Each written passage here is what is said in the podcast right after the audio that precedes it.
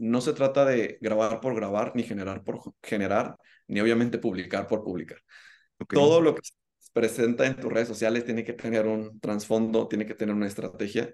Y básicamente es eso, para llegar a un testimonio o para llegar a un capítulo de La Tierra Mi Legado, eh, tenemos que conocer a la persona que vamos a ir a visitar, ¿sabes? Tenemos que entender cuál es su lenguaje, cuáles son sus necesidades, eh, tenemos que entender también cuáles son las problemáticas a las que se enfrenta. Y básicamente creo que ese es uno de los puntos principales, el ir con ellos y decirles, oye, no se trata de vender por vender, sino estamos en esta tarea de acompañamiento.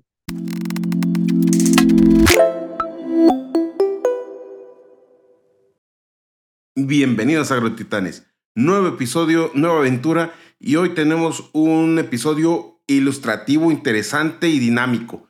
Vamos a platicar con nuestro nuevo amigo Oliver Juárez y él es jefe creativo y de desarrollo de marca en Grupo Versa.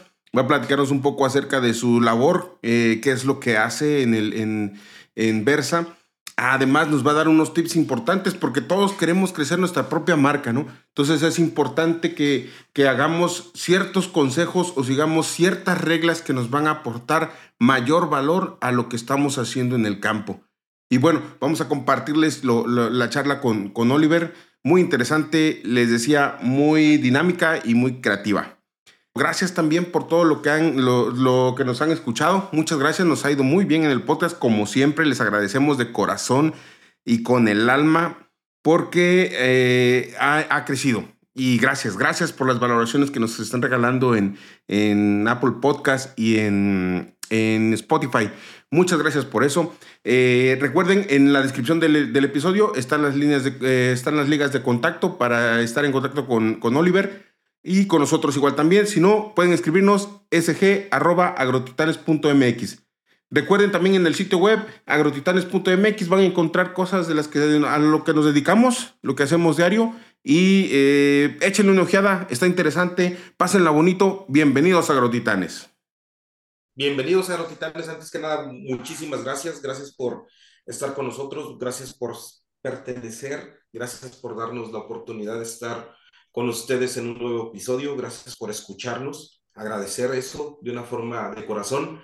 Y acaba de decirme una frase antes que quiero seguir este, dándole eco. Es los mexicanos buenos somos más. Las historias buenas somos las que realmente están dentro del campo. Y Checo, me gustaría si nos puedes acompañar bajo esa misma introducción.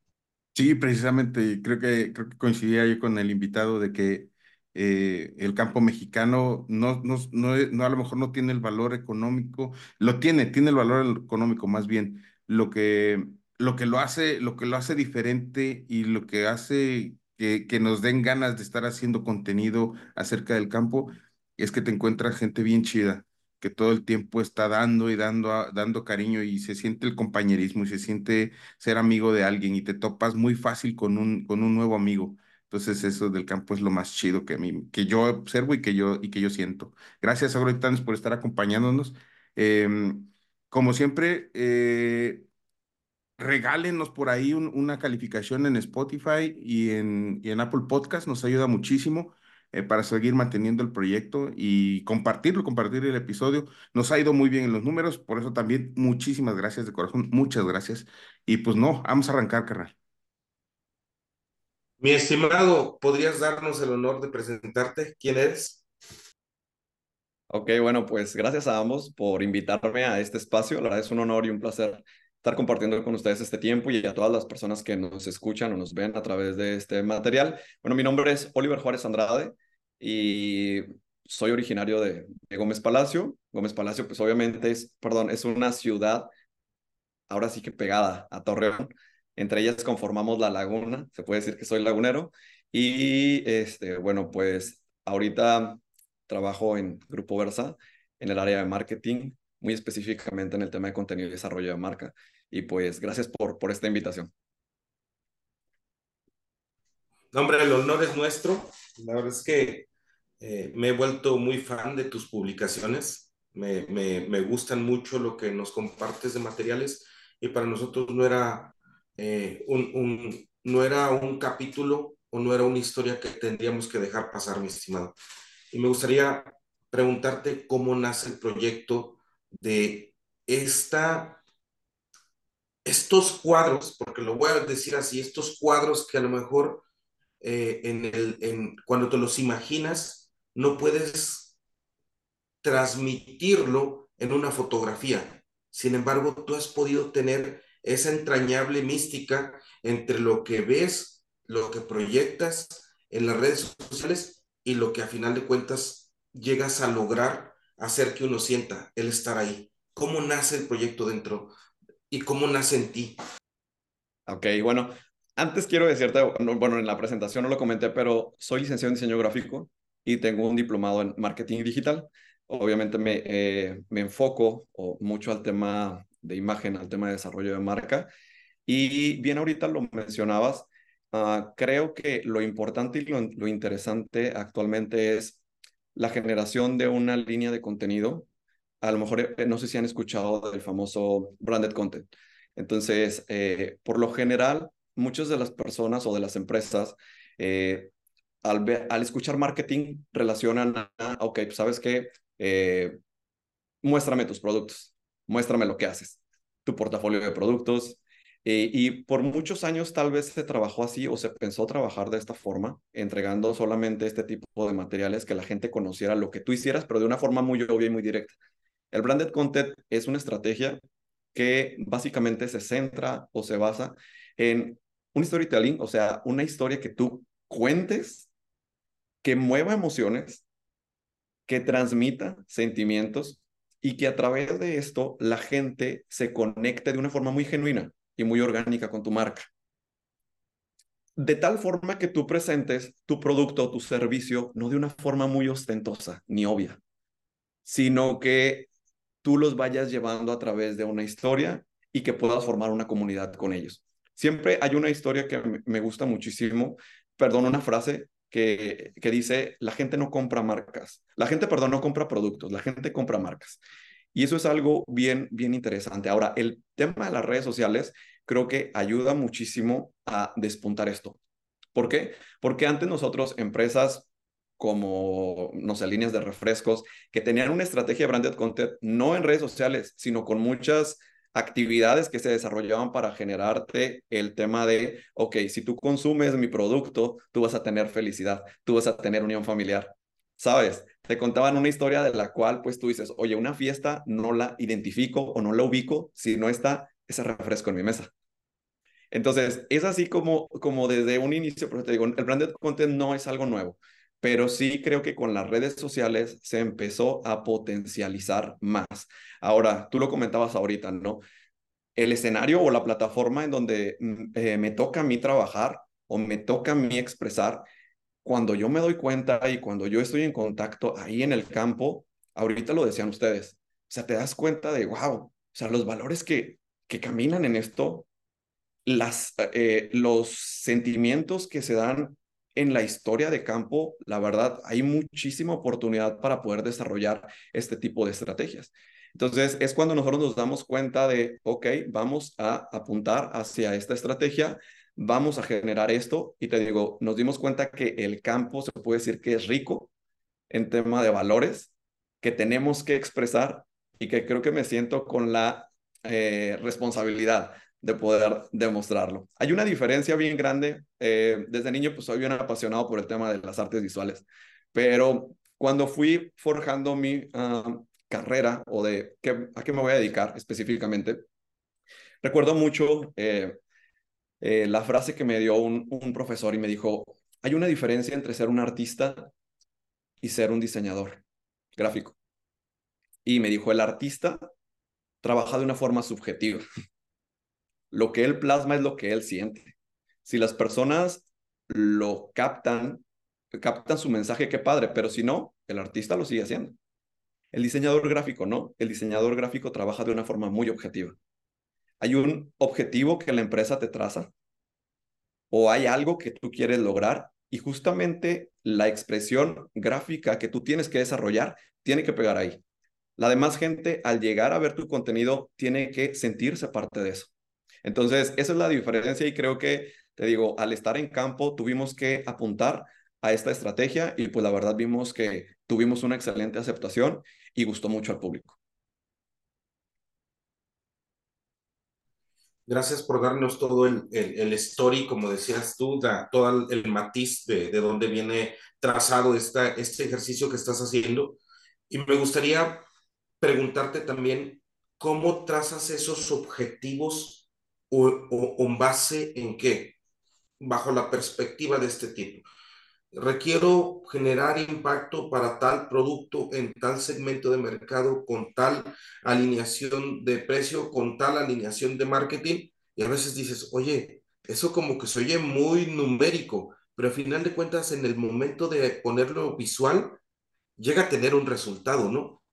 Quisiera preguntarlo si se llega a conjugar.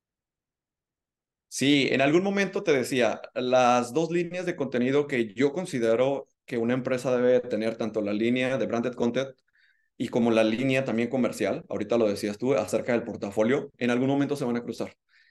Pero yo creo que el branded content nos ayuda a generar, dentro eh, hay un mapa que, que, se cuenta que existe eh, según eh, un mercadólogo, no sé si lo han escuchado, pero es un mapa que el camino se le denomina el modelo AIDA en marketing.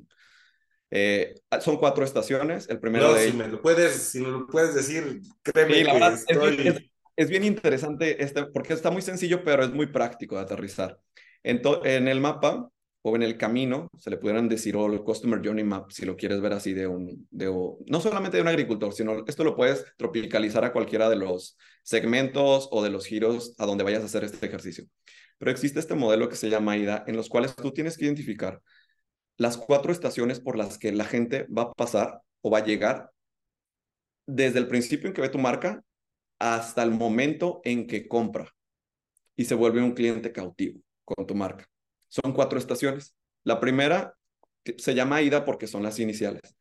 Atención o awareness, interés, deseo y pues el tema de la compra, ¿no? Entonces, eh, en la primera estación, la awareness, es lo que te digo, o sea, tú tienes que hablarles o tienes que decir a la gente, ojo, estoy aquí. Y son todas las herramientas que tú tienes que utilizar. Dentro de esta primera estación podemos identificar al branded content. O sea, el decir, oye, hago esto, o también siento esto, también estoy contigo en esto, y tú tomas ese embudo, ¿no? Llega a toda la gente o todo el público que te pueda captar. De ahí viene el tema del interés, que obviamente las personas que llegan a ti como marca, de todo ese público, hay un cierto segmento que realmente sí se va a convertir en un comprador de tu servicio, de tu producto.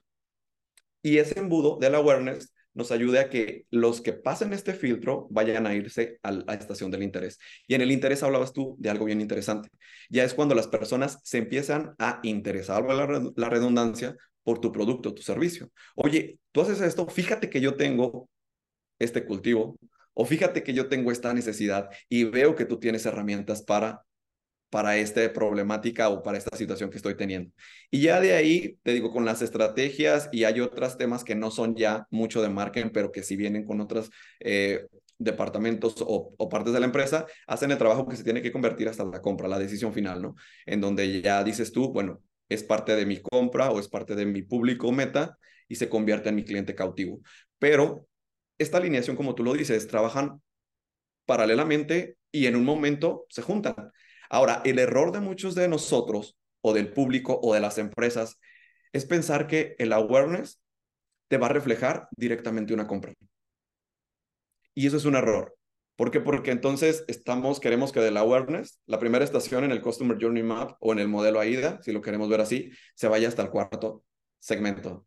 Y eso es un error. Entonces, hay que saber qué respuesta vamos a tener de cada estación y de cada esfuerzo que se realice en la generación de contenido o, eh, o en cada eh, actividad que se realice eh, para promover tu marca, ¿no? Entonces, eso también es algo muy interesante. Gracias, gracias porque eso me habla y, y me refleja mucho un, un, un, término de lo que es la marca personal, ¿no?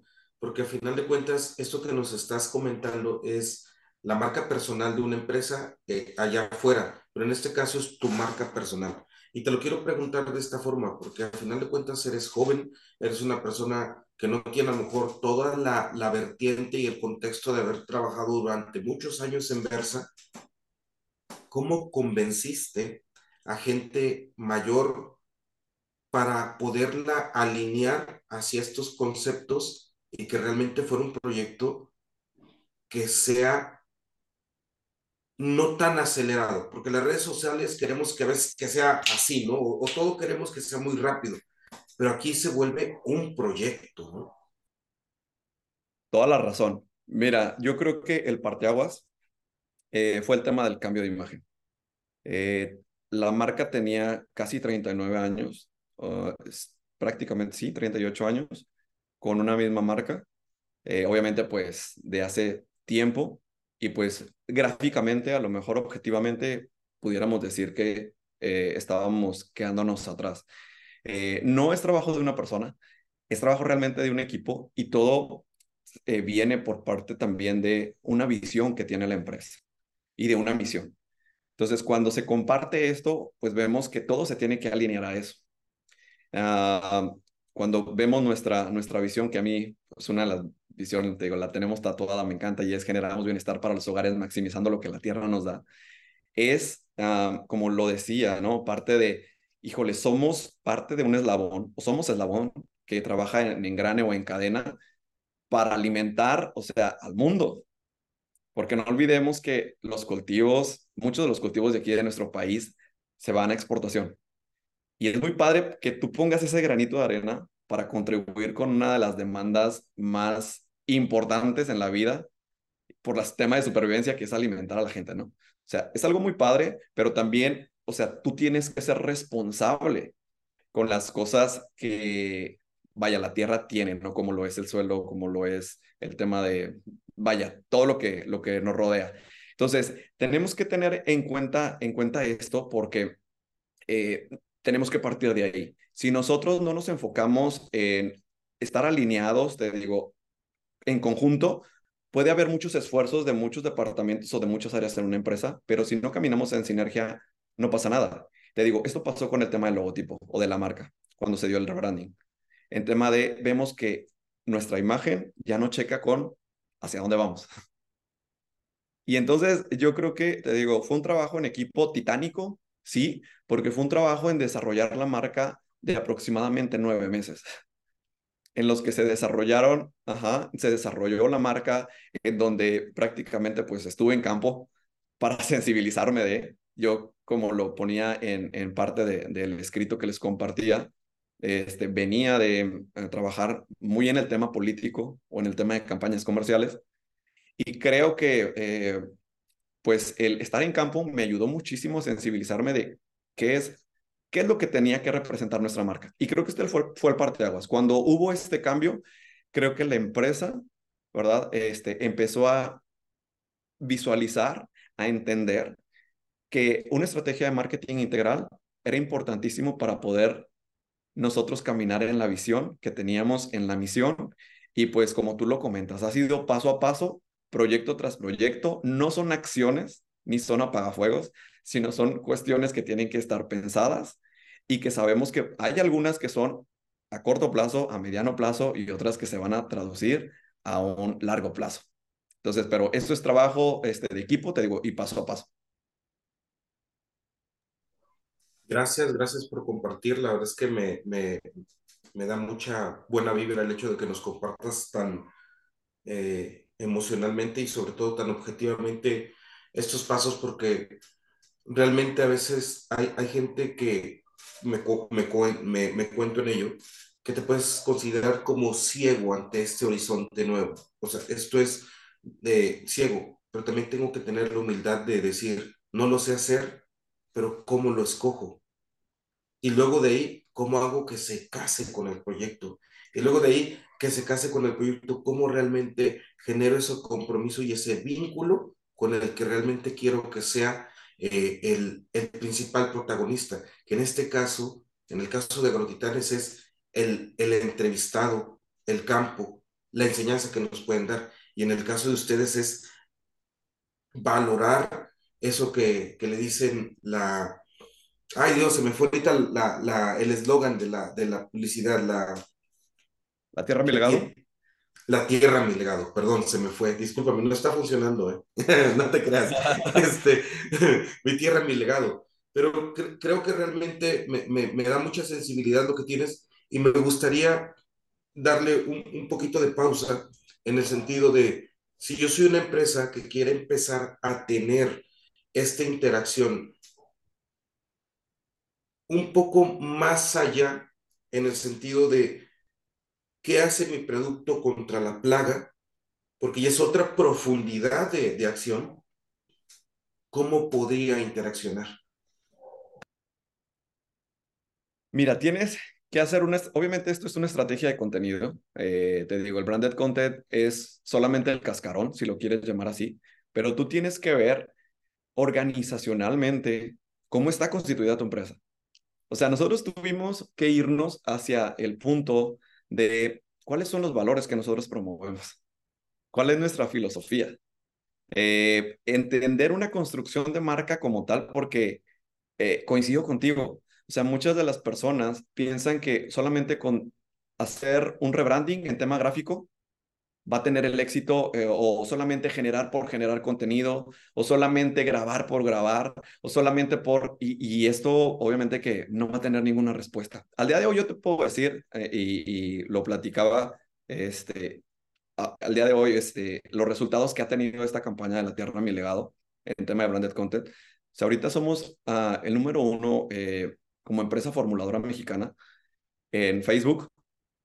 estamos también en LinkedIn y estamos también en TikTok como empresa formuladora mexicana. Sabemos que hay otro, ahora otro ranking con la pelea con transnacionales, que ahí es un poquito pues diferente, ¿verdad? Cómo también te puedes medir y hasta dónde puedes este, llegar objetivamente, pero creo que eso ha sido la clave, o sea, el tema de no confundir que es solamente generar por generar, grabar por grabar o hacer por hacer, sino que tienes, tiene que ser congruente tu mensaje a lo que realmente eres.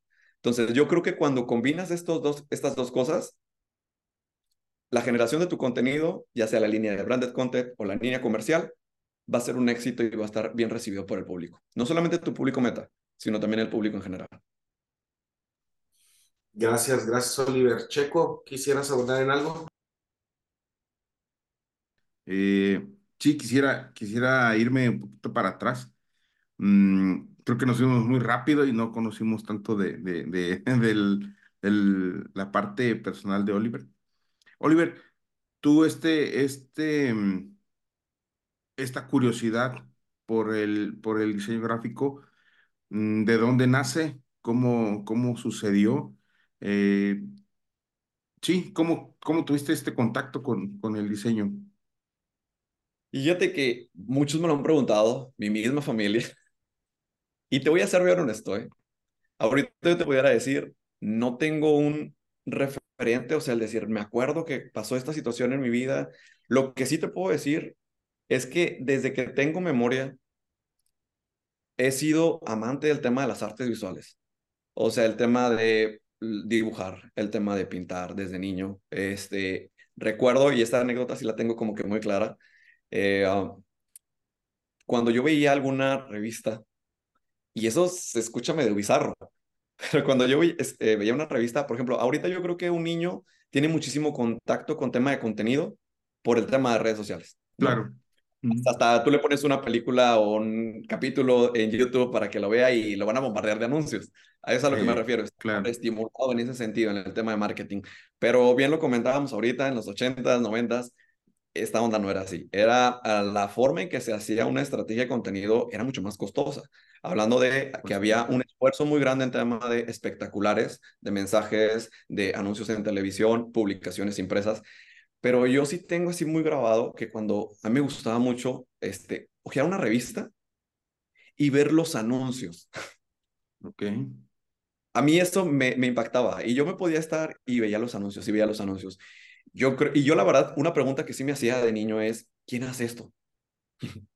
Ok. Te lo, estoy honesto, o sea, yo sí me preguntaba eso, ¿quién hace esto? Sé que los maestros enseñan a leer, pues ahí va el maestro, que los doctores pueden sanar, no se pueden darte alguna medicina para quitarte un resfriado, para quitarte lo que sea. Pero yo cuando vi una revista decía, es que, ¿quién hace esto? Y no era tan común. O sea, de hecho, igual y hasta cuando yo estudié la carrera no era tan en boga. Yo creo que te digo, todo el tema de redes sociales impulsó muy, muy fuerte el tema de la cuestión de marketing, la cuestión de marketing digital y el tema de diseño gráfico. Pero era así, eh, eh, al momento de yo decidir, porque también tenía ah, el gusto por la arquitectura, pero definitivamente en la parte del diseño, el tema de la publicidad, el tema del marketing fue algo que desde niño, o sea, yo mm, este, quise trabajar ahí, quise enfocarme y quise prepararme para estar en este, en este giro. Venga. Y, y ya, ya tratando de, de, de, entender este, este rollo de cómo, de cómo tú ibas captando, cómo tenían, es, cómo tenía esos mensajes la atención tuya. ¿Tú analizabas estos mensajes? ¿Analizabas qué, qué te querían comunicar? ¿O encontrabas ciertas, ciertas, ciertas similitudes y ciertas corrientes que te pudieran haber influido en lo que ahora haces? Fíjate que yo creo que a lo mejor tan analítico, ¿no? Porque era un niño y lo, lo, más preguntas básicas era eso de, oye, ¿quién hace esto? Y a lo mejor veía tipografías y a lo mejor veía una ilustración o a lo mejor veía una fotografía y decía, ¿qué hay detrás de todo esto? ¿Sabes? Sí, esas preguntas sí me las hacía, pero algo un poquito más objetivo ya fue, no sé, ya estando preparatoria, cuando empezaba ya a determinar, ahora sí, la escuela, la formación, pero creo que esas eran el mundo de preguntas que un niño se hacía al ver una revista. Y luego, luego ya hablas, ya hablaste de, de, la preparatoria. Regularmente en la preparatoria no, no, este, pues no estamos acostumbrados a, a, querer ponernos a, a, ser disciplinados y, y, hacer las cosas bien o estudiar, ¿no? Como dices tú, ya empezaba a ver el tema de a dónde me iba a enfocar, a dónde iba a enfocar mi vida. Me das la apariencia de ser una persona disciplinada, incluso antes de, empezar el, el, episodio, hablábamos de esto de, de tener, de tener, pues, las áreas que, que dividías en tres, en tres áreas, ¿no? El cuerpo, la mente y el espíritu. Este, te gustaba armonizar esa parte de tu vida, esas, esas tres cosas armonizarlas en tu vida. ¿Por qué, de dónde viene esa disciplina de, tener esa, inquietud y no pues agarrarla? Vamos, yo agarré mejor la jarra, ¿no? Pero tú, ¿por qué, ¿por qué elegiste tener disciplina en tu vida? Porque eres joven y aparte, pues, pues ya, en a estas alturas, haciendo estos proyectos, pues sí me da la inquietud de, de que alguien que nos escuche, pues, pues le guste este rollo, ¿no? Fíjate que creo que la formación viene desde casa. O sea, algo le agradezco mucho a mis papás, que fueron personas este, muy disciplinadas. O sea, yo creo que el ejemplo eh, arrastra, definitivamente. Y en el tema del deporte, siempre yo los vi activos, o sea, haciendo ejercicio, haciendo deporte. Eh, creo que eso lo, mis hermanos y yo lo tomamos. Mis hermanos los tengo, aparte de tres hermanos, y por lo general sí tenemos ese gusto en el tema de practicar algún deporte. Entonces, ser disciplinados, te digo, yo creo que también hablamos, no sé si ustedes han escuchado el tema de los temperamentos eh, o el análisis de temperamentos. Por mi temperamento, creo que también voy mucho al tema de rutina, al tema mucho de este, ser disciplinado, porque mi temperamento predominante es el melancólico. Entonces, creo que va muy alineado al tema de esquematizar, ¿sabes? O sea, trabajar con pasos. Por ejemplo, en deportes, eh, me gusta, por ejemplo, practicar voleibol, pero, o sea, me gusta hacer rutinas de ejercicio, o sea, en gimnasio. ¿Por qué? Y cuando lo pongo a ver, es, son series. y hay personas que dicen, oye, pero es lo mismo siempre. Son los mismos ejercicios y repeticiones que tres, que cuatro. La verdad disfruto eso. Disfruto hacer eso. Entonces yo creo que mucho tiene que ver también con tu temperamento. Eh, firmemente creo que, que esa es la clave. Y pues el gusto también por eh, ser disciplinado hasta en, en, el estudio, pues también mis papás siempre nos inculcaron eso y, y, gracias a Dios, pues eso lo debo, lo debo a ellos. Ok. Fíjate que ya, ya, ya ahorita escuchándote, hace un rato hablabas acerca de cómo, eh, de cómo, de cómo tú ya eh, querías mostrar o querías esta relación campo con, con la actividad que desarrollas, pues la querías humanizar, ¿no? Influyen en ti para detonar este, este proyecto que tienes conversa, influye en ti las emociones o no te permites eso y solamente te fijas en, en, en, en lo que vas a, eh, en los objetivos? No, el tema emocional es súper importante. Otra característica del temperamento, te digo, melancólico es que vamos mucho al tema del, del gusto por las artes visuales. Eh, aparte, yo, por ejemplo, toco instrumentos, o sea, me gusta, me gusta cantar, toco la guitarra y toco la batería. Entonces, eh, me gusta expresarme, ¿sabes? En el tema de la música es una expresión, el tema del arte pues, es una expresión totalmente, ¿no? Entonces, considero que eh, no podemos... Uh, deshumanizar algún concepto, alguna estrategia, porque se convierte en una estrategia fría que prácticamente no va a tener un eco. Y ahorita lo mencionaba, ¿no?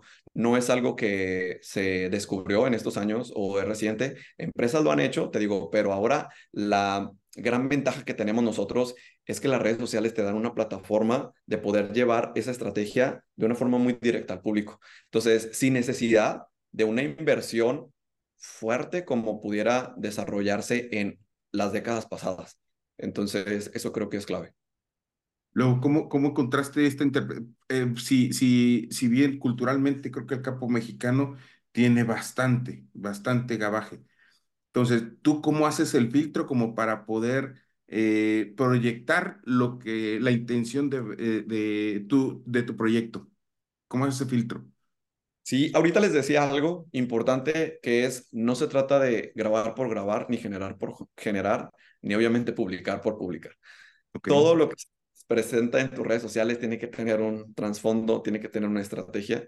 Y básicamente es eso, para llegar a un testimonio o para llegar a un capítulo de La Tierra Mi Legado, eh, tenemos que conocer a la persona que vamos a ir a visitar. ¿sabes? Tenemos que entender cuál es su lenguaje, cuáles son sus necesidades. Eh, tenemos que entender también cuáles son las problemáticas a las que se enfrenta. Y básicamente creo que ese es uno de los puntos principales, el, ir con ellos y decirles, oye, no se trata de vender por vender, sino estamos en esta tarea de acompañamiento, porque estamos junto contigo en esta tarea que es generar bienestar para los hogares, maximizando lo que la tierra nos da. Entonces, cuando tú generas empatía con alguien a través de esto, a través de emociones, vuelvo al punto, yo creo que ese es un éxito en un engagement que puedes hacer con, con un cliente. Ok. Eh, eh, el eslogan el eslogan te, te, te, te, dice algo. Eh, la tierra es, es mi legado. ¿Cuál fue el proceso para poder elegir un eslogan tan poderoso? O viendo tantas cosas que, que pueden ser más comerciales, ¿por qué elegir legado? Fíjate que la palabra legado, creo que, uh, no sé, pero es una de las palabras que más se dicen en el campo. Algunas personas lo dicen de forma directa, pero otras personas te lo expresan. En la forma de eh, mi papá mi mamá o mi abuelo me enseñó a esto. Por mi abuelo estoy aquí, ¿sabes? Entonces, cuando hay este tipo de plática con las personas, tú obviamente hay un proceso de construcción, ¿verdad? Que a lo mejor estaría ahorita complejo explicarlo, detallarlo, que se realizó para llegar, como tú bien lo dices, a ese climb. Nosotros lo tomamos como un climb porque prácticamente el climb es algo paralelo a tu eslogan principal, ¿Qué es un eh, claim? Eh, eh, ayúdame a entender. Mira, el eslogan es incrementamos el potencial de tus cultivos, el que actualmente está para la empresa Grupo no como tal. Ese es el eslogan. Pero el claim prácticamente es como si pudiera decir en palabras a lo mejor entendibles, es un eslogan, es como un segundo eslogan, pero que tiene que ver más a la línea de branded content. O sea, al tema de las emociones, al tema de generar algo. A lo mejor no estás diciendo directamente que vendes productos para la protección de cultivos, pero sí estás diciendo que formas parte de esto. Entonces, este, eso es algo, eh, te digo, que es así como se desarrolla, te digo, y al momento de estar ahí en campo, prácticamente para un agricultor, yo te puedo decir que eso representa no un trabajo, o sea, para el productor mexicano, para el agricultor mexicano, el estar en campo, el sacar una cosecha no representa un trabajo, no representa solamente un número, o sea, representa un legado. Que está poniendo todo su esfuerzo que al momento de invertir, que al momento de sembrar, que al momento de estar ahí, hay una historia, te digo, con sus antepasados, que hay una historia que lo conecta fuertemente a ese trabajo. Yo creo que eso es lo rico del campo mexicano y eso es lo que me ha apasionado a mí trabajar, trabajar en, este, en, este, en este giro. Ok, muchas gracias. Gracias por explicarlo porque sí, de repente, eh, a, mí, a mí me ayuda mucho porque estamos en crecimiento nosotros también, ¿no? Y, y, vamos, nutrirnos de esto, pues nos ayuda un montón. Muchas gracias, muchas gracias, Oliver. Al también te quería, te quería agradecer porque si yo soy algo neófito, el día de hoy estoy aprendiendo muchísimo. Muchísimas, muchísimas gracias por, por lo que nos estás compartiendo. Hay algo que dijiste bien interesante de que eh, todo parte de lo que se siente y lo que se quiere transmitir. Sin embargo, me gustaría por decir, preguntarte cómo escoges la locación, porque me ha tocado ver locaciones donde digo, oye, ese cielo, esas milpas, ese esto, híjole, me hacen estar ahí. ¿Cómo lo, cómo lo, cómo lo haces? Fíjate que ahí sí creo que es un, un tema ya lo, lo decía, una buena persona que me conocía también me decía, es que sabes que Oliver, desde que tuve la oportunidad de conocerte, creo que la, la palabra que te define a ti es esteta. O sea, el esteta es la persona que siempre busca el tema de la armonía visual. Tengo, eh, eh, por ejemplo, en, mi casa, que es su casa, no tengan la oportunidad de estar acá. Bueno, gracias. Me encanta Torreón. bueno, me encanta la laguna, me encanta. O en la laguna. Me gusta mucho. Desde, aún todavía no teniendo la formación, pero este, mi, mi familia me, me consultaba cuestiones de arquitectura en tema de, oye, ¿cómo se ve mejor esto? ¿Sabes? Entonces, creo que eso es algo ya, si voy, cuando voy a campo, prácticamente, obviamente hay reglas, creo que no es un secreto, que todo mundo pues, puede aprender y sabe, es el tema de saber el tema de la luz, manejo de la luz.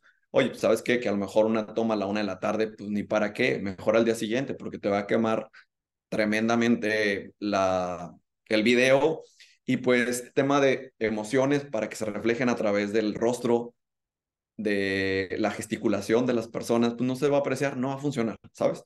Pero, ¿qué tal si vas a las 6 de la mañana? ¿Qué tal si vas a las 6 de la tarde? Te va a dar la luz un efecto también en, las, en los cultivos, eh, demasiado, o sea, muy tema melancólico que va hacia el tema romanticismo, y que te va, como tú lo dices, o sea, a ver una fotografía y te va a llevar allá. Y no te va a llevar allá simplemente en tema presencial, sino te va a llevar allá removiendo emociones y removiendo sentimientos. Desde el sentido de pertenencia, ¿no? Y desde el, oye, recuerdo que cuando estaba con mi abuelo, que me llevaba, recuerdo cuando mi papá estaba, ¿sabes? Y, toda esa historia, todo ese, el famoso storytelling, eh, eso es lo que se pretende hasta una, una fotografía, y bien lo dices, ¿eh? no se trata solamente de contenido audiovisual, que estamos hablando de un video, que ahí pues las tomas, eh, obviamente se hace un, un, un guion, pero una fotografía también dice mucho. Y creo que ah, yo tenía eh, esta percepción, ¿no? Porque los agrónomos, pues tú los ves y por lo general, pues tú dijeras, oye, pues a un agrónomo no le va a gustar posar, ¿no? No le va a gustar que le tomen fotos. Pero que Hombre, con Chela, con Chela todos nos tomas fotos, ¿eh? O sea, con Chela todos nos tomas fotos. oye, y me pasa de, que voy, oye, tómame una foto para mi perfil. Oye, tómame una foto para... Y la verdad lo hago con gusto porque este, se, se, genera de una forma muy orgánica y eso es lo que hace que hasta en una simple fotografía la gente pueda transmitir algo. ¿no? Fíjate que se me vino a la, a la mente Simón Bros y Simón Bros decía que alguna vez cuando estaba, cuando escoges foros abiertos, estás a expensas de, de, de, la palabra de, Dios, literalmente, ¿no? Como en el campo. Nosotros estamos en un foro abierto cuando estamos sembrando y estamos a, la a las expensas de Dios. Otro amigo decía, en el campo nadie es tu amigo, todos son enemigos, si llueve mucho, si hace mucho sol, si hace mucho frío, si hace mucho viento, se generan plagas y decía, entonces eso nos da una oportunidad de estar siempre alertas a los cambios cuando tienes esa oportunidad de caminar el, surco.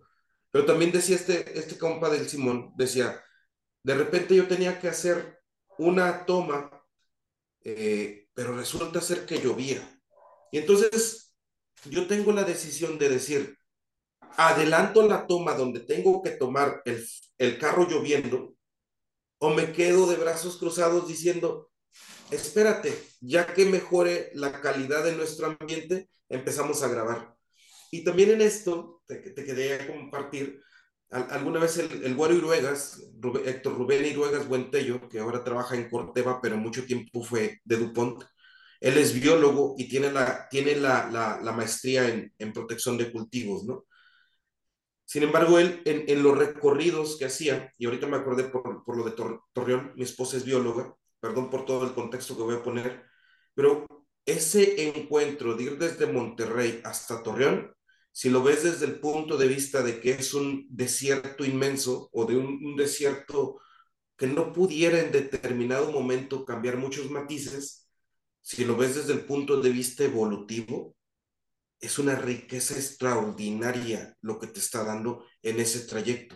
Y entonces el güero decía, a mí toca ver las plantas no nomás desde el punto desde que la veo aquí, sino que veo cómo convivió con esa, con esa, con esa plaga, luego con esta enfermedad, luego con este viento, luego con esta situación. Y entonces, esa parte me ha tocado que la, que la logras transmitir y me gustaría compartirte de que a lo mejor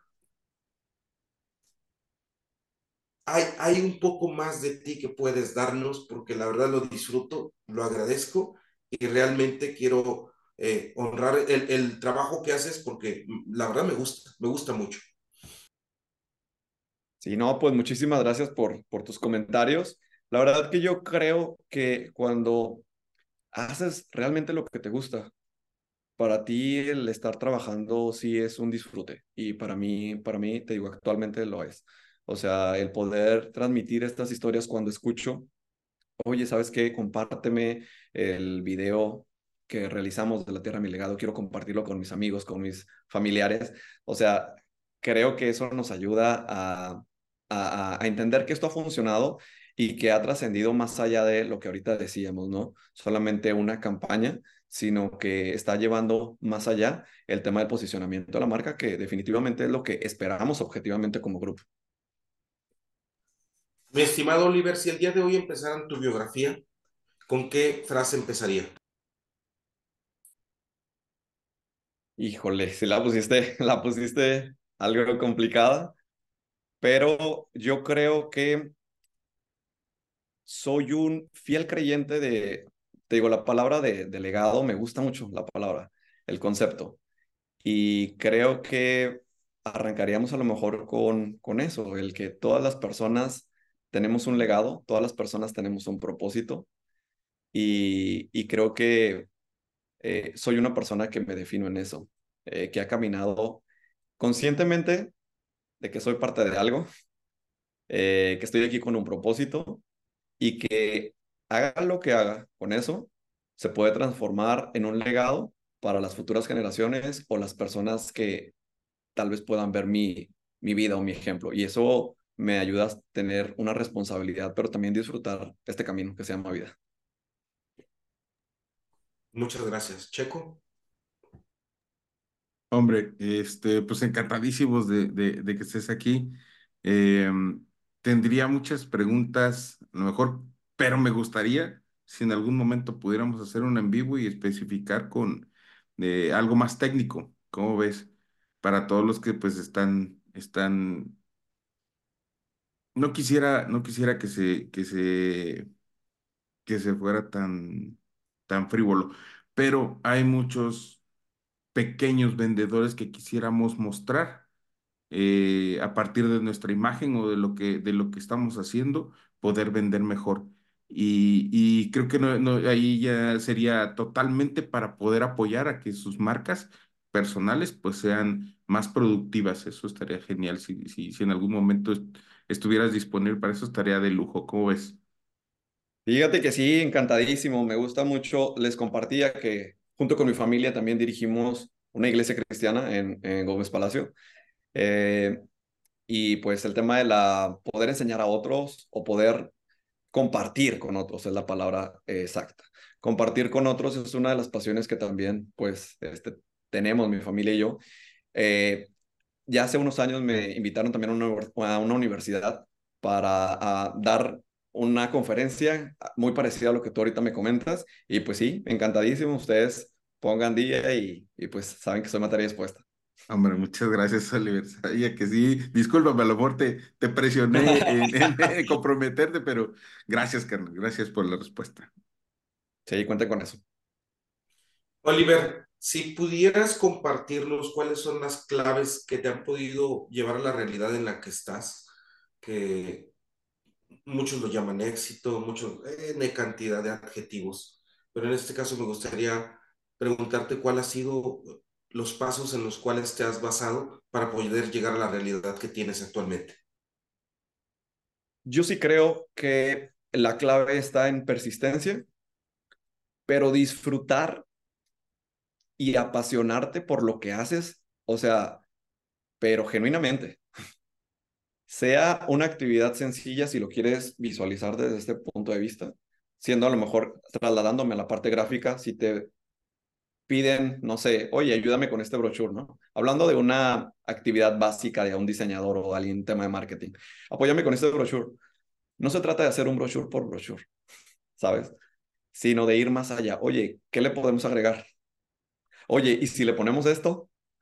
Creo que cuando trabajas de una forma proactiva, la gente se da cuenta. Y eso te empieza a abrir puertas. Empiezas a ganarte confianza y creo que pueden a tomarte en cuenta para proyectos eh, mayores, en los cuales con esa misma pasión, con esas mismas ganas, con ese mismo este, empeño, la verdad que los resultados se van a dar por default. Entonces, persiste y apasionante, es lo que yo les dijera. Eres un verdadero agrotitán. La verdad es que quiero, quiero darte esa, esta palabra que nos encanta dar, porque creo que en el campo todos somos agrotitanes, desde eh, la pequeña acción hasta la acción más específica o estratégica. Sin embargo, todos somos titanes, titanes que nos ha formado el sol, el agua, el amor a las plantas y la pasión, como lo acabas de decir. Esto genera una pasión que nos ayuda a entregar el día a día algo mejor, ¿no? Totalmente, estamos dentro de ese team y yo creo que, como lo arranqué diciendo, o sea, los buenos somos más, en el campo también, y creo que juntos vamos para adelante y tenemos un reto enorme, como lo es el tema de la demanda alimentaria, viendo los datos para el 2050, para el 2030, vienen retos fuertes, pero yo creo que todos somos uno y la verdad en el campo creo que eso este, se vive. Gracias, Oliver. Si nos pudieras contactar, contactar o perdón, nos pudieras compartir tus redes sociales o dónde te encontramos o dónde sabemos más de ti. Sí, bueno, pues donde saben más de mí es en la red social eh, LinkedIn. Estoy como Oliver Juárez Andrade y pues ahí comparto ahora sí que parte de mi día a día en el tema de generación de contenido y de branding en la empresa en la que estoy, pues Grupo Orsa. Muchas gracias felicitaciones al Grupo Versa. Hace un rato reflexionábamos, Sergio y yo, hemos entrevistado a muchas gentes del Grupo Versa. A mí me, me gusta mucho resaltar que es una industria mexicana, una industria norteña, una industria que nació de una particular, eh, de un particular encuentro antes de, de formarse la empresa, pero aparte de eso, una industria que nació en una de las regiones con más complejas en, en, desde el punto de vista agrícola que es la laguna. Entonces, muchas felicidades al Grupo Versa, muchas felicidades a México, muchas felicidades, Oliver. Muchísimas gracias a ustedes. La verdad, un placer estar en este tiempo, este, con, charlando, compartiendo, eh, aprendiendo también de ustedes y pues éxito en sus futuros proyectos y sobre todo síganle en este tema del podcast. Qué bueno, muchas, muchas gracias. gracias. Cuídate, seguimos en contacto.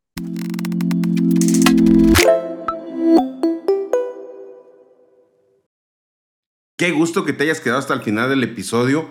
Eh, como viste, Oliver es una persona muy atenta, muy amable y por ahí tenemos ganas de, hacer un en vivo con él para precisamente hablar acerca de la marca, de cómo desarrollar nuestra propia marca, cómo hacerlo efectivamente y llegar a, nuestro segmento objetivo. Y pues él está encantado, ya, lo escucharon ahí en el podcast, eh, está dispuesto para que trabajemos juntos. Y bueno, no, no me queda más que desearles un excelente día, excelente semana, pásenla bonito, nos vemos pronto, hasta luego.